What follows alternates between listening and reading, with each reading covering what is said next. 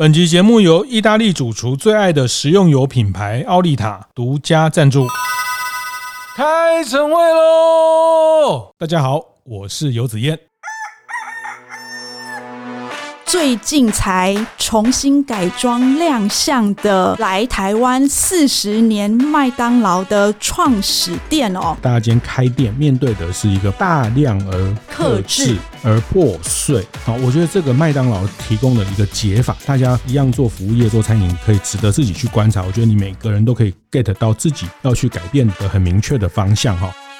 观念对了，店就赚了。欢迎收听大店长晨会，我是天下杂志副总主笔王一之，我是大店长读书会创办人游子燕。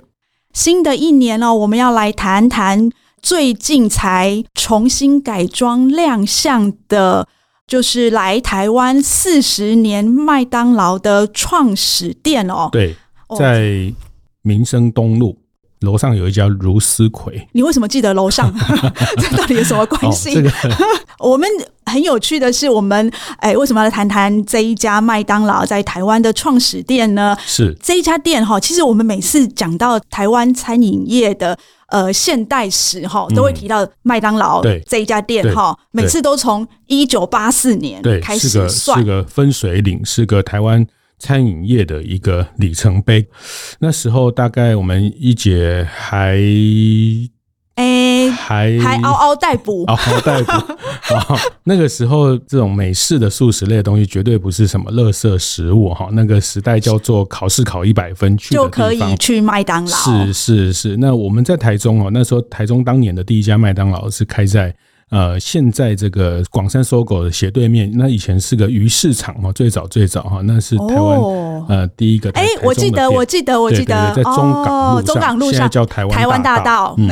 是是，那台湾的这几个店，其实当年都什么创下了麦当劳全世界什么销售最高啊，就像那个 Costco 来台湾，就是都变成这个某一种台湾之光。那时间过得很快哈，就马上就四十年了。四十年哈，那这家店，尤其在民生东路这家店哦，那其实它离松山机场也非常近。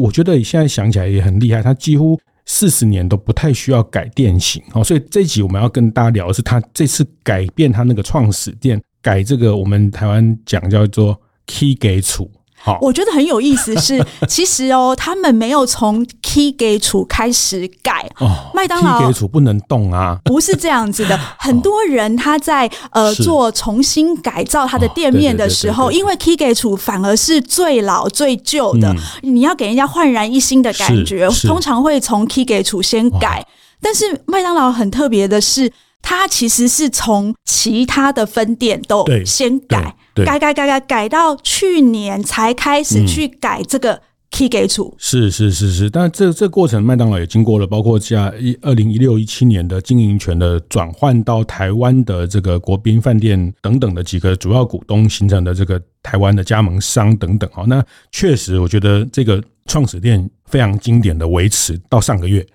哎对对，上个月。真的全部改掉了。那我我想最近也看到有一些呃同业或是朋友在讨论这个店哦。那其实这种餐饮店的改变，它也不是一夕之间就改变，其实很渐进渐进的每一个迭代，每一代哈，就是每一个新的店，它其实都在创造新的服务，怎么就去适应市场，它其实都是一个渐进的过程哈。那在这家总店改的之前，比如说现在。嗯，我们待会谈的，它的用的很多这种点餐机啦，这种外送的窗口啊等等，其实，在陆陆续续几家店，这个一年前、两年前都陆陆续续看到啊。但是，我觉得在这一次的这个创始店的整个改变，其实是非常具代表性。他们也宣示了对内对外宣示了一个。他们在这个下一个阶段面对这种新餐饮的这样的一种需求，那什么是新餐饮？我们后面再来讨论哈。就是他们提出了一个这样的一种服务的形态，那我觉得是非常具指标性，所以这个也想跟一起来讨论，说这个店其实对啊我们在做餐饮服务或者零售服务，它其实可以带给我们什么样的启发？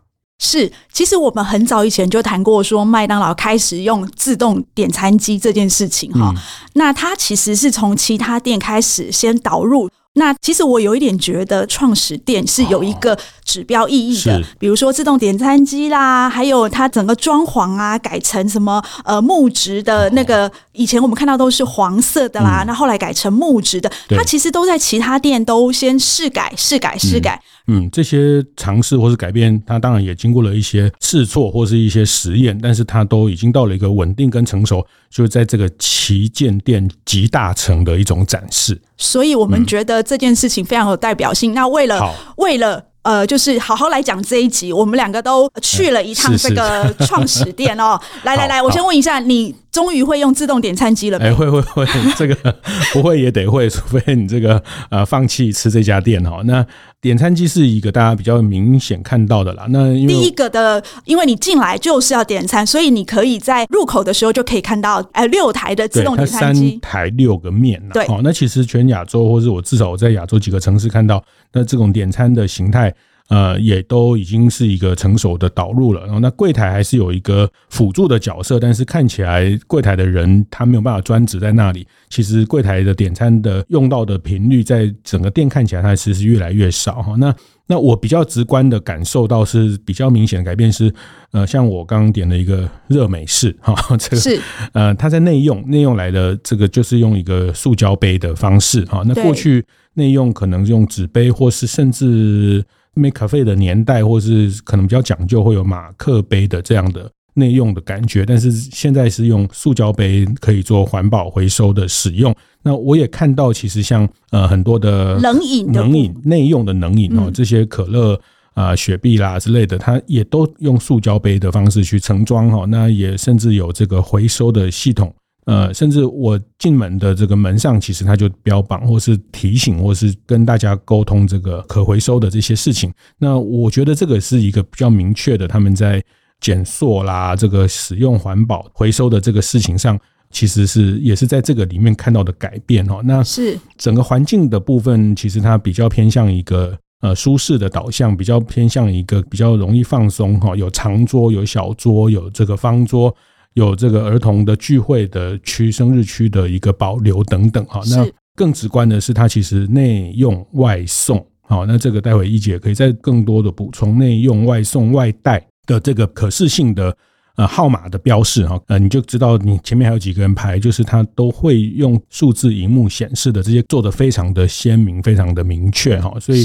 这个都是在用餐过程的啊，我看到的一些体验的改变。呃，其实刚刚我们讲到一进门，其实看到自动点餐机。那自动点餐机其实呢，它没有办法满足所有人的比较克制化的一点的需求。那里面那个柜台呢，其实不是。有一个人专职在那里的，因为这个员工其实是很忙的，他要一边顾那个外带的人，他有没有来取餐啦、啊，所以他是两边跑的。嗯、另外一个，刚刚子燕有讲到说，他们的杯子其实是有环保的，是那所以呢，他也鼓励在门上面他就贴了，就是说，哎，如果你带着自己的杯子来的话，欢迎你到那个柜台点餐。嗯、所以其实他那个柜台呢，它其实是服务，就是你没有办法在点餐机完成的服务。服务你其实都要往里面更深入的里面一个小的柜台走，那边会有人可以服务你哈。那刚刚子夜有特别提到，就是他的那个桌子不一样了哈。哎，其实我看到比较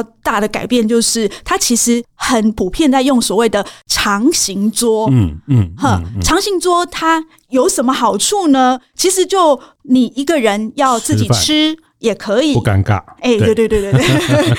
你对面就算坐了一个你不认识的人，哎、欸，其实也没关系，这样子。再来呢，就是说，如果你是大家要去开会，哎、欸，也好像也可以、欸，哎，就是，是呃四五个人，然后坐到一边，或者是说，哎、欸，你有什么特殊的需求，你要呃早上来吃早餐、下午茶什么的，要放松。呃，要做公事，你自己看电脑，一边吃一边打你的工作报告，哎，好像也都没问题哦。嗯、就是说，等于是说，你有很多弹性，你自己可以选择哈。其实像星巴克或者很多咖啡店的长桌，这几年也很常看到在餐饮业的这样的使用哈。那其实这使用后面其实呃都有它的意涵，我们下半段可以更多的解析。那这一段我看到的，比如说刚刚讲那个可视性，就是说叫号机啊。叫号的荧幕啊，哈，其实包括内用的叫号、外带的叫号，然后户外也有一个荧幕，让你如果想要在外面等，哈，觉得里面空气不好、很闷，在外面等，也可以，也可以有一个外带的叫号机，可以在在外面去呈现到哈。那大家可以想象，那个就是像鼎泰丰，他在那个叫号的时候，他其实很有明显的，哦、比如说你现在要约的是两个人的、四个人的，哦、然后就是内用的，那你还要等几个人？嗯、然后呃，你要外带的，你还要等几个人？你的号码到了没？是，甚至他像在呃现在的 Uber、Foodpanda 外送的专用窗口，也是用叫号的方式。过去就是因为。在一些空间，他们就是独立，但是像现在整个新的店型，在这个部分特别提供外带外送，呃，也是用叫号的方式来做这个呃餐点的提供哦。所以这个部分其实整个动线上，你要拿餐的，你要外带的，你要外送的，还有你可以点完餐可以用内用选择的时候，就不会撞在一起。对对对，那拿个内用的桌牌啊，放到自己的桌上，但待会就会有服务人员把餐点送过来。所以这些动线的标示。那其实都是一个新的店。那我看到的，在这个创始店就是比较特别，也是我很好奇的，就是他把 McCafe 撤掉哈，呃，为了在让餐厅的这个厨房空间变得更大，然后也不影响外面座位区，那就把 McCafe 撤掉哈。对，这是很明显的改变呢，我觉得是是是，因为因为那时候我记得我刚跑那个麦当劳不久的时候，他们就开始在对外，是大概三十年前。没有啦，哪有那么久？三年前，就是其实他们那时候是很大力在推那个 McCafe 的，而且 McCafe 它就是告诉你说，我的咖啡是比较高档的咖啡，然后呢，呃，我有甜点，然后我有，我记得他们的肉桂卷非常的好吃。哎，去了以后，这家创始店突然没有了 McCafe 了，害我有一点点小不习惯。哦，是他反而是在向柜台在沟通咖啡，他就用。阿里山云雾咖啡 是的，是在地化的象征吗？精品咖啡哈，就是 哎，我觉得现在也很棒。其实这个也都是一种在地的意识，在地的价值啊。一杯一百四十块哈，那做一个定锚的效果，当做一个他们在咖啡品类有这样的精品咖啡跟大家沟通，它反而是转向了这样的一个概念。那我自己的看待哈，就 McCafe 的这个事情看待，其实多年前 McCafe 刚进来或是在台湾。呃，比较用力推广的时候，其实也是约莫在星巴克进来的那个时间点，二十年前左右，星巴克大概是呃快两千年进到台湾哈，那。其实那时候的咖啡，其实喝咖啡是一个比较高档、高档一点点的享受，一点点比较有这个呃仪式感，或者是说，哎，喝一杯什么什么什么研磨什么咖啡。但是到了今天，到了二零二四，我就情境不一样。小七他们都在讲说，他们的咖啡升级，庄园级啊什么哈，就是现在台湾一万多家的便利商店卖的咖啡啊，这个。普及之后，呃，那包括更多的早餐店啊，Q Burger 的网咖啡做得更好，路易莎等等这些本土品牌，其实咖啡到了今天，我看待其实在呃餐饮或者在西餐或者在西点的市场，它已经不是呃一个一个仪式的东西，它已经是一个刚性需求的东西，对，普遍化了，普遍化了。嗯，所以在这里面的选单，它其实呃反而如果再去呃特别独立一个 McCafe。呃，其实，在整个好像有一点不必要了效率上，或是直观的消费者的行为上，他会觉得，哎，其实，呃，你干嘛跟我讲你这个咖啡更好？那所以，难道你这个现在这个不好吗？对，所以我觉得，随着生活形态的需求跟咖啡在日常的里面的使用，其实它拿掉，我后来觉得也是合理的，也是合理的。哎，那你有觉得？你觉得它的位置有比较大还是比较小吗？我觉得它的位置是比较弹性，对对，感觉好像厨房工作里面的人变多了，哦、我感觉是好像厨房的空间有变大的感觉，嗯嗯、但是外面好像有比较没有那么拥挤的感觉。对对对对对，我觉得这个是空间设计也蛮厉害的哈，就是这种。世界性的品牌，全世界三万多家哈，他们做的任何改变，其实都是有指标性 意义的，对对对，都是在全世界的市场里面，或是在每天每天的数据的累积，每天每天消费者使用的里面，找到一个最适的调整的方式哈。所以，呃，我看到像这次在这个创始店他们。看起来你以为座位减少了，因为没有以前的拥挤感。对，可是我看到他们新闻稿，其实它的位置是从九十六个增加到九十九个位置，位置反而增加，位置数没有，嗯，没有减少哈。那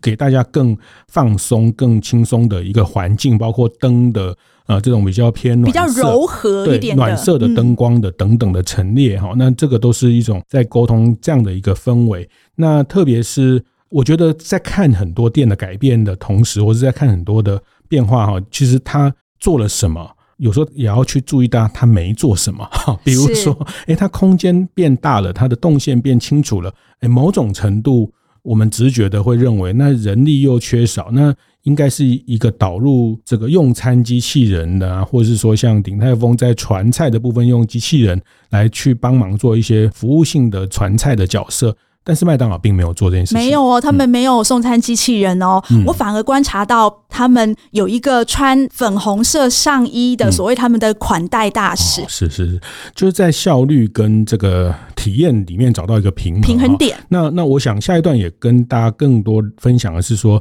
呃，其实呃麦当劳也好，或是这样美式的素食店，他们基本上处理一个呃快速消费、大量消费、全时段、全课程。全区域哈，就是我我觉得现在要观察的点是说，他们做全时段，从早餐到到晚餐，对，到宵夜，宵夜，甚至有每次我说十点多、十一点多回家，那我们家旁边有一个得来速的，他十一点多还还好多车子在排队，就全时段的服务，然后全课程的服务啊，那从三岁到 这个九十三岁，呃，基本上还有多的用餐形态，一个人、两个人、六个人，或是生日餐，这这种多课程的形态。那然后在这个大量的满足的，特别是这个时候的需求，又在多的场景哈，内用、外送、外带啊，欢乐送什么送哈，就是订餐的方式变多了，出餐的方式也变多了。那他如何在里面取得了一个既大量又又克制的平衡点，又维持体验的平衡哈？这个是我觉得我们可以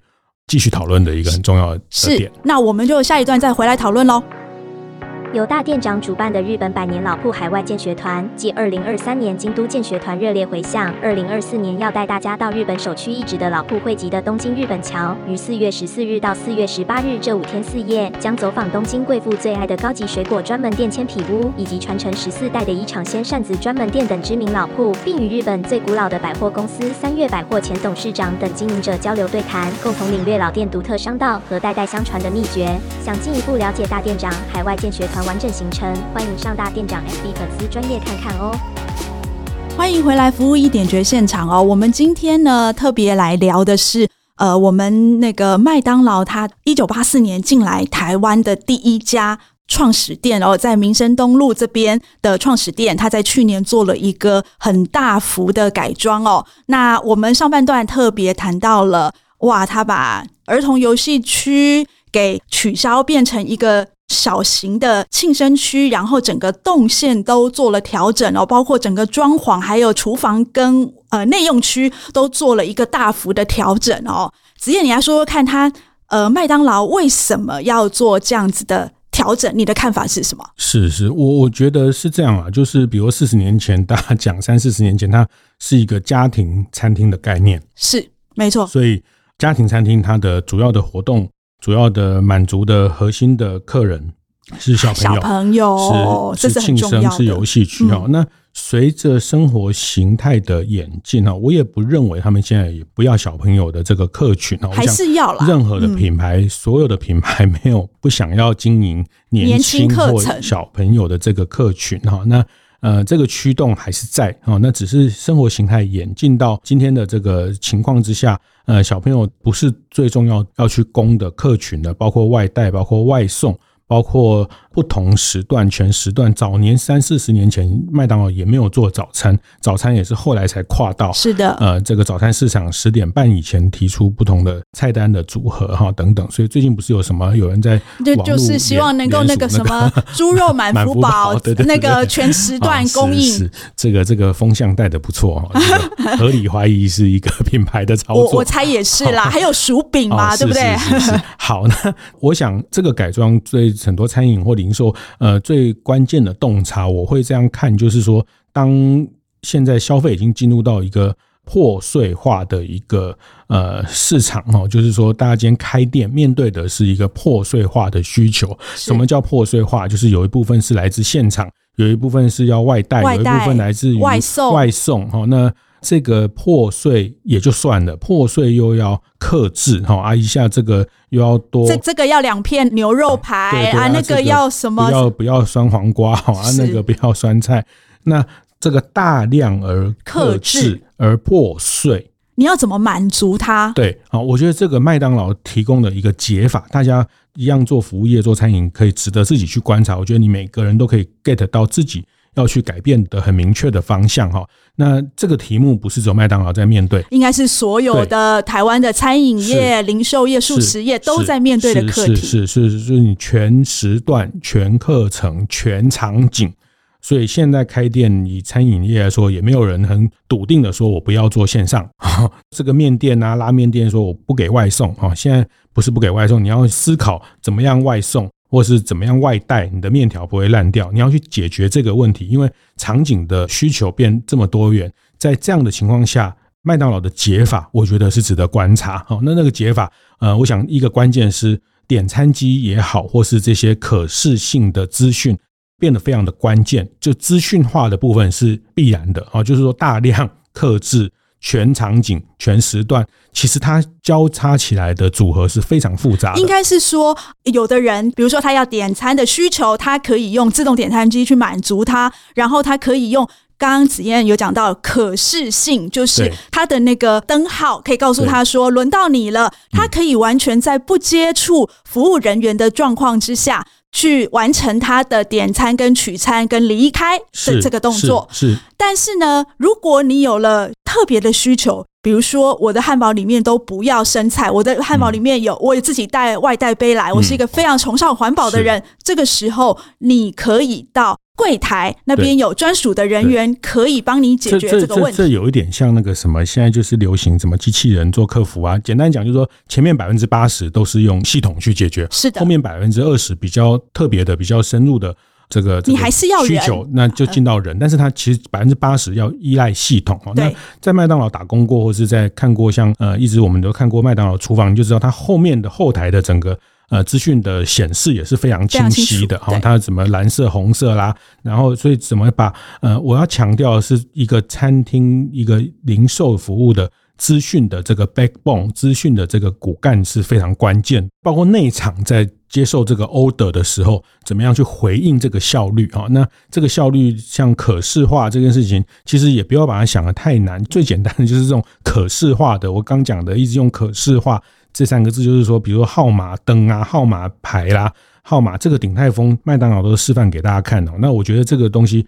呃，其实是很有效的去做排队跟这个等待的管理的一个非常重要的工具哈。那看起来，呃，在这部麦当劳的这个店，它也大量的在用这样的方式跟客人沟通哈。那我觉得很好，因为其实现在的客人不太耐等哈。就是说，呃，应该是说你要让他知道，你要让他知道，期待值，对对，就是跟 跟去迪士尼一样，后面还有多少人？是的，是的，这个等到哪里还要多久？哈，所以这个部分其实是呃，他们在解决大量。克制全场景的需求，那包括我们上一段提到的座位区的这种弹性的需求哈，比如说在现在的座位区会有一部分的椅子是可以移动的。我记得以前麦当劳的椅子它是粘着地板的，是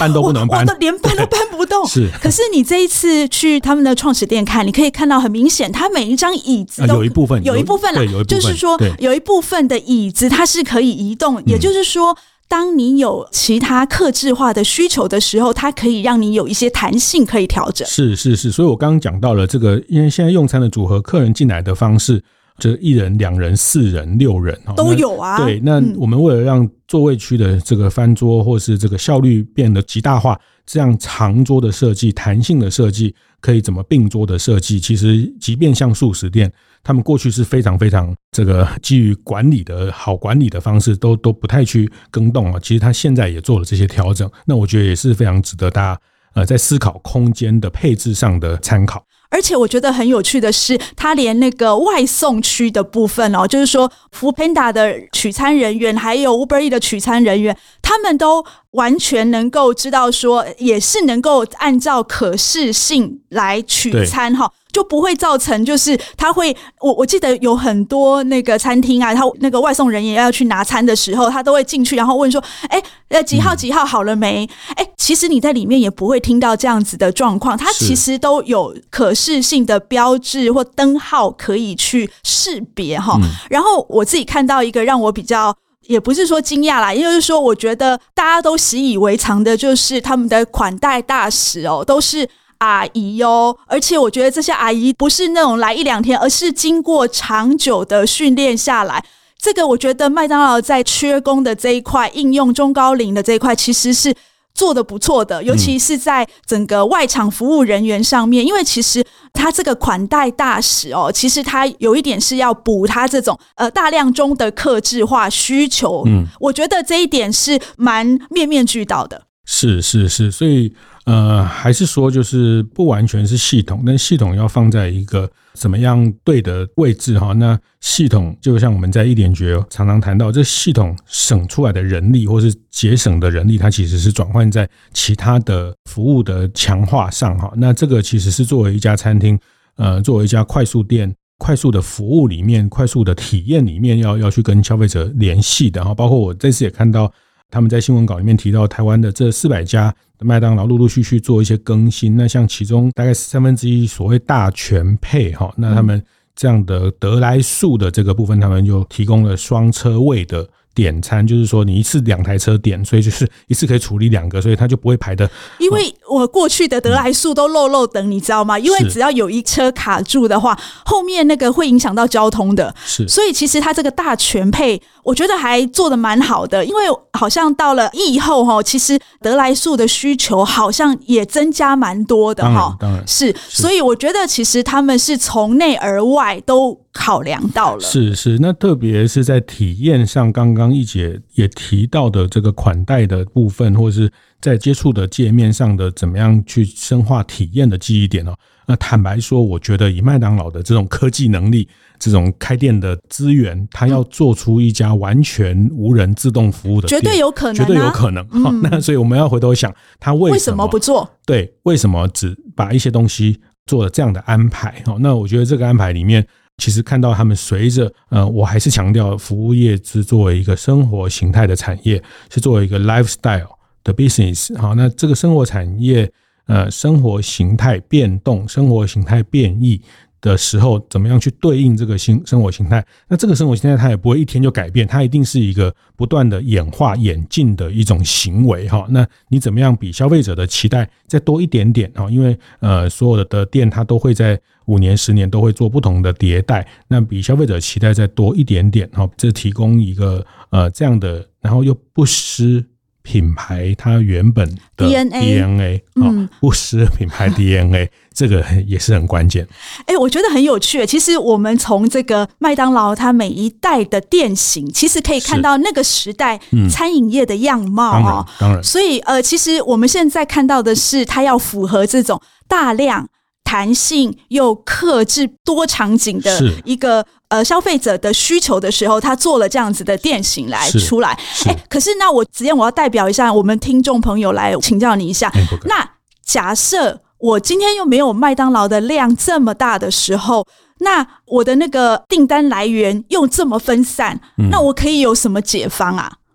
没有量那么大，就要努力把量做大，流量层转化成价格，就是我们的营收。那每一段每一段都有往上，就是呃，我觉得刚一姐这个问题也非常犀利哈。那我们也直球对决，就是说，其实呃，最最终我们是要得到一个好的。营业额嘛，哈，这个高的营业额是那高的营业额来客是一个部分哈，那呃转化或是啊它的每一笔的客单也是一个关键哈。那我觉得我们也可以去看看麦当劳在怎么样努力把每一笔的客单往上拉。呃，像在这个店里面越来越完整的这个叫什么 Premium 还是什么选品的集选系列系列。是。他们把那个整个以前我们讲麦当劳大概就是多少钱一个一个套餐是多少钱。他用集选系列把他的那个客单价去拉高了哈，是这个这个也是个呃蛮厉害蛮厉害的部分哈。那你会在那个氛围里面觉得啊，哎，我应该要对自己稍微好一点，自己好一点哈。然后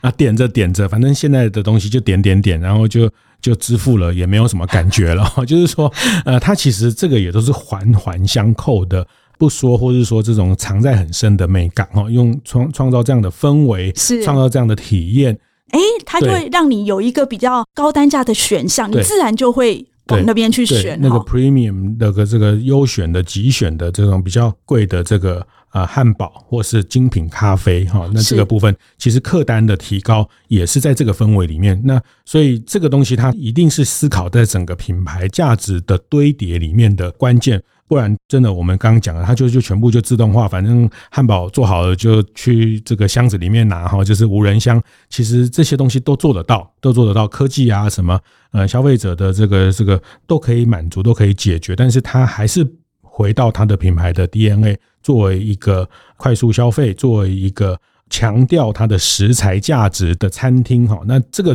也必然得这么做，因为品牌价值的堆叠其实是最终的目标。是的，我常常在想一件事哦，就是说，你看，子燕，我们呃现在这个呃 f o o Panda 啦、Uber E 啦，这个外送这么发达，那为什么我们还要吃麦当劳呢？为什么他？你也可以吃肯德基啊，我 也还有摩斯啊。我常常在想说，素食不是要满足我们在不方便的时候有一个很快速可靠的选择。那其实我们现在外送平台什么都做得到了，为什么我们还要订这个呃麦当劳？其实我觉得。麦当劳它持续在演化，持续在赋予消费者，就是说我的产品、我的品牌、我的体验有什么样不同的价值的时候，我觉得你看它在外送平台还是在排行的前几名哦，这个是我觉得最厉害的地方。这个有机会我们再来谈一集哦。但是我们再回到我们今天一开始谈的四十年前、三十几年前。当年这种美式汉堡也是遍地开花，是农特利啦，什么这个温蒂温蒂啦等等啊。但是其实这些事情，它最后为什么只有这个品牌留下来？这个品牌特别的渗透到我们的生活里面，渗透到我们甚至都认为说吃个麦当劳就是一种叫做 comfort food。那我觉得这个关键也跟这次我们在谈这个主题。呃，有一定的连结，就它它非常贴近你的生活形态，是的，所以是的，所以他跟你一起呼吸，一起长大，所以你会觉得好像他好像都懂我，知道我，然后所以你就会自然而然觉得你到那边去是熟悉的，然后是不会有错的，就觉得哎很好很好。对，那就是回头想，为什么当年这些品牌都来台湾呢？为什么当年那些品牌没有跟我们一起长大，没有一起跟我们？好了，可以了，你我我怕你又讲到别人。好，那那原因很多了，哈，品品牌品牌力啊，产品力啊，等等等等。但我想，他最后，呃，以麦当劳，他在每一次每一次的变形，每每一次的转型，菜单的变化，比如说以前有这个一号餐、二号餐、三号餐，现在也不用这样的方式沟通，它其实回应的都是在消费形态的演进哈。那特别是这次我们看到的，它怎么跟着大家的生活一起演进？是是是，演进这件事情还蛮重要的。老实说，我从这一次他们一号店的改装，你真的不得不觉得说，哦，原来消费者是这样子在改变的哦。这个也是我们呃所有开店的服务业可以好好去借鉴的地方。我是王一之，我是游子燕，服务一点绝，我们下次见。会后记得在 Apple Podcast 订阅、评分、留言。有任何想在晨会上讨论的议题，也欢迎提出。大店长晨会，下次见，拜拜。